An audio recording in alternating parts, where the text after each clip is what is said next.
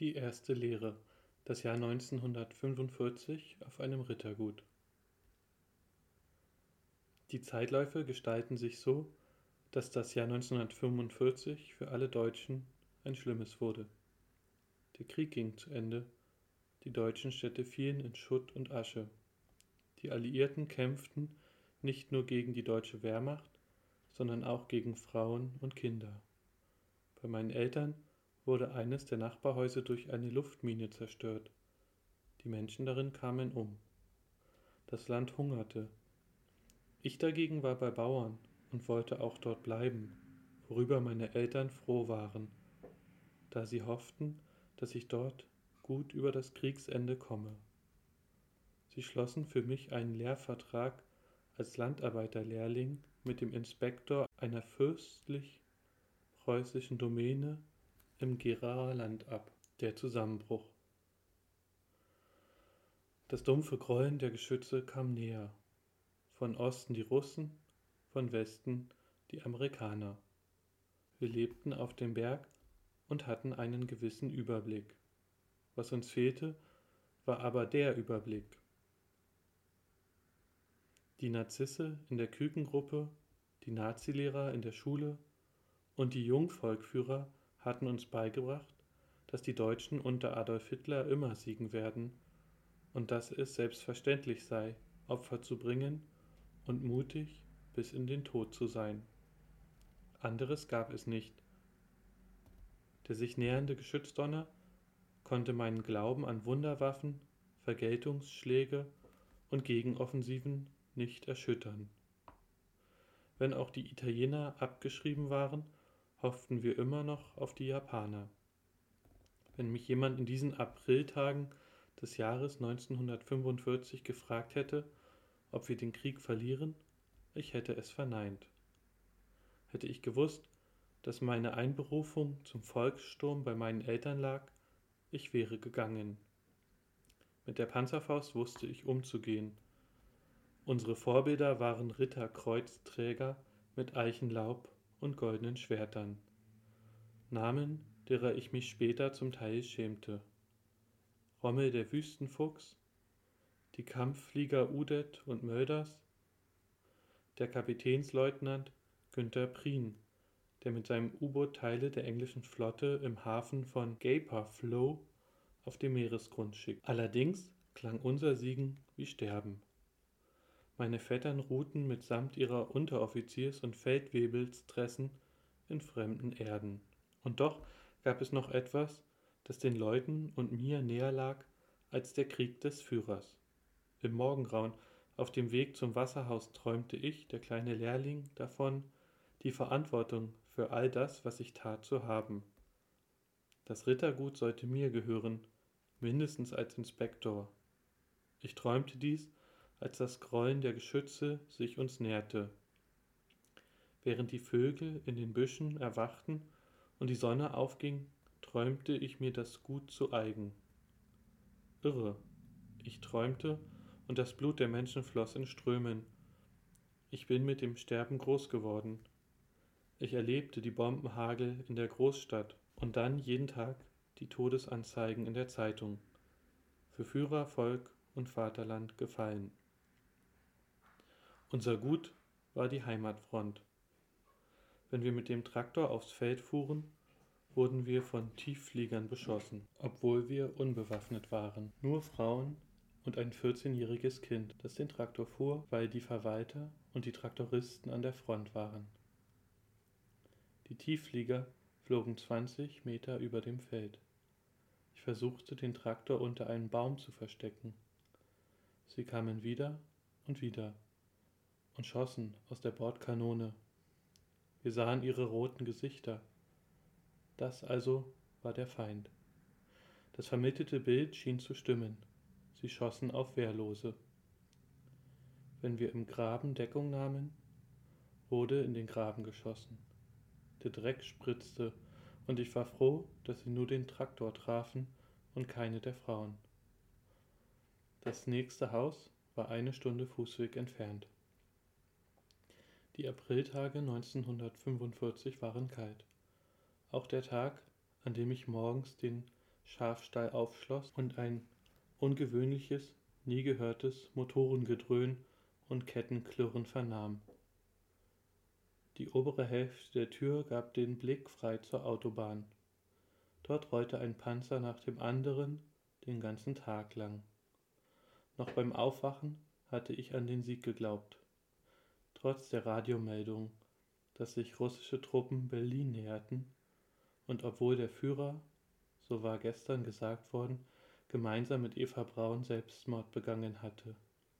Ein harter Schlag. Unser Führer, das große Vorbild, für den ich in den Tod gegangen wäre, ein Selbstmörder. Die Panzer in Sichtweite bewirkten, was weder die Niederlagenmeldung noch die amerikanischen Tiefflieger auszurichten vermochten. Erst jetzt stürzten die Autoritäten, verlor ich den Glauben und alle Hoffnung auf den Endsieg. Ich hätte mich in einen Heuhaufen verkriechen und weinen können oder laut schreien, immer nur schreien. Ein solch niederdrückendes, scheußliches Gefühl, betrogen worden zu sein, hatte ich nie wieder. In Wirklichkeit weinte und schrie ich nicht. Ich war innerlich tot. Was ich in diesen Morgenstunden tat, tat ich mechanisch. Mein Körper tat es.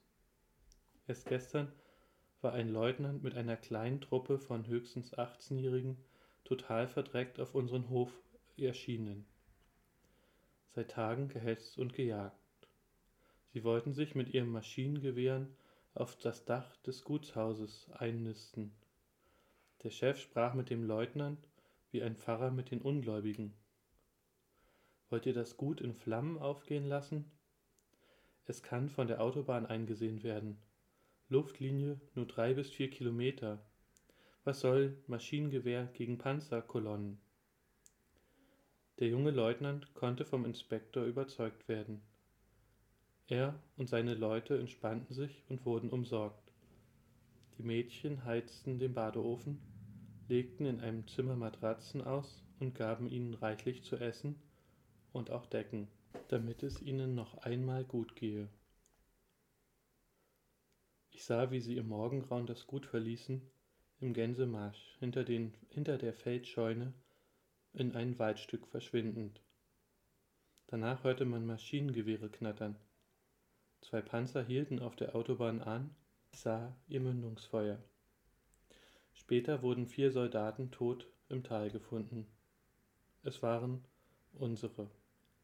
Bei der Futterausgabe blitzten mich die Polen aus ihren Augen verächtlich an. An diesem Morgen wartete ich vergeblich auf das Rufen meines Chefs. Er hatte wahrscheinlich begriffen, dass das tausendjährige Reich zu Ende war. Der Lockenkopf mit dem schmalen Oberlippenbart ließ mich warten. Als ich dann zur Frühstückszeit in die Leutestube ging, war sie fast leer. Nur noch drei Kutscher waren da der alte Oswald, der Taubstumme und Werner, der Schlesier. Die Polen hatten ihre wenigen Sachen gepackt und waren auf und davon. Im Herrenhaus heulte die Oma und die Chefin. Was soll nun werden? Was soll nun werden? Der Opa versuchte die beiden zu beruhigen. Der Inspektor lief im Herrenzimmer auf und ab wie ein Löwe im Käfig in Filzlatschen, die Hosenträger oben, aber das Hemd halb raushängend mit puterrotem Kopf. So hatte ich ihn noch nie gesehen. Also hatten alle außer dem Opa an den Sieg geglaubt. Ich gewann ein Stückchen von mir selbst wieder und sagte, die Polen sind fort.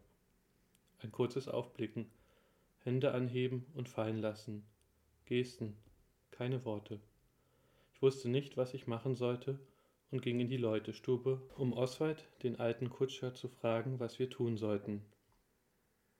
Jungchen, dir geht wohl die Muffe. Wir müssen natürlich das Vieh versorgen, Stroh und Rüben holen, die Milch in die Stadt bringen, wie jeden Tag. Die Kinder brauchen auch heute ihre Milch. Wir gingen an diesem Tag mit den wenigen Leuten an die Rübenmiete und schaufelten sie frei. Mit Verwunderung nahm man zur Kenntnis, dass ich zwei Pferdewagen holte und die Rüben zum Kuhstall fuhr. Ständig bin ich vom Inspektor kritisiert worden, dass ich selber arbeite und dabei das Tempo bestimmen wollte. Ich sollte die Arbeit nur richtig organisieren. Jetzt war es wichtig, das Notwendige selbst zu tun. Nachdem der alte Oswald die Milch fortgebracht hatte, kam er zur Rübenmiete, um zu helfen. Dabei erwähnte er, dass eine amerikanische Panzerkompanie Bad Köstritz besetzt habe, dass alles ruhig zugehe, die Behörden geschlossen seien, nur manche Geschäfte hätten schon wieder geöffnet. An den Häusern klebten Befehle über Sperrstunden und die Aufforderung an die Bevölkerung, die Waffen abzugeben. Soldaten hatten sich auf der, hätten sich auf der Kommandantur zu melden. Vielleicht war meine Hoffnung auf den Endsieg noch nicht ganz tot. Vielleicht wollte ich nur eine Bestätigung des Endgültigen. Jedenfalls fragte ich den alten Oswald noch einmal. Keine Wunderwaffen? Er schüttelte den Kopf. Keine Wunderwaffen. Ich weiß nicht mehr, was ich an diesem Tag noch alles dachte und fühlte, aber so viel weiß ich noch. Ich sehnte mich nach weißen Brötchen, so viel, dass ich mich satt essen könne. Und ich fragte, wann gibt es wieder Schokolade? Ich erntete ein Lächeln auf den ernsten Gesichtern. Oswald klopfte mir auf die Schulter und meinte, da wirst du noch ein Weilchen warten müssen, Junge. Lass uns erstmal die Ernte einbringen.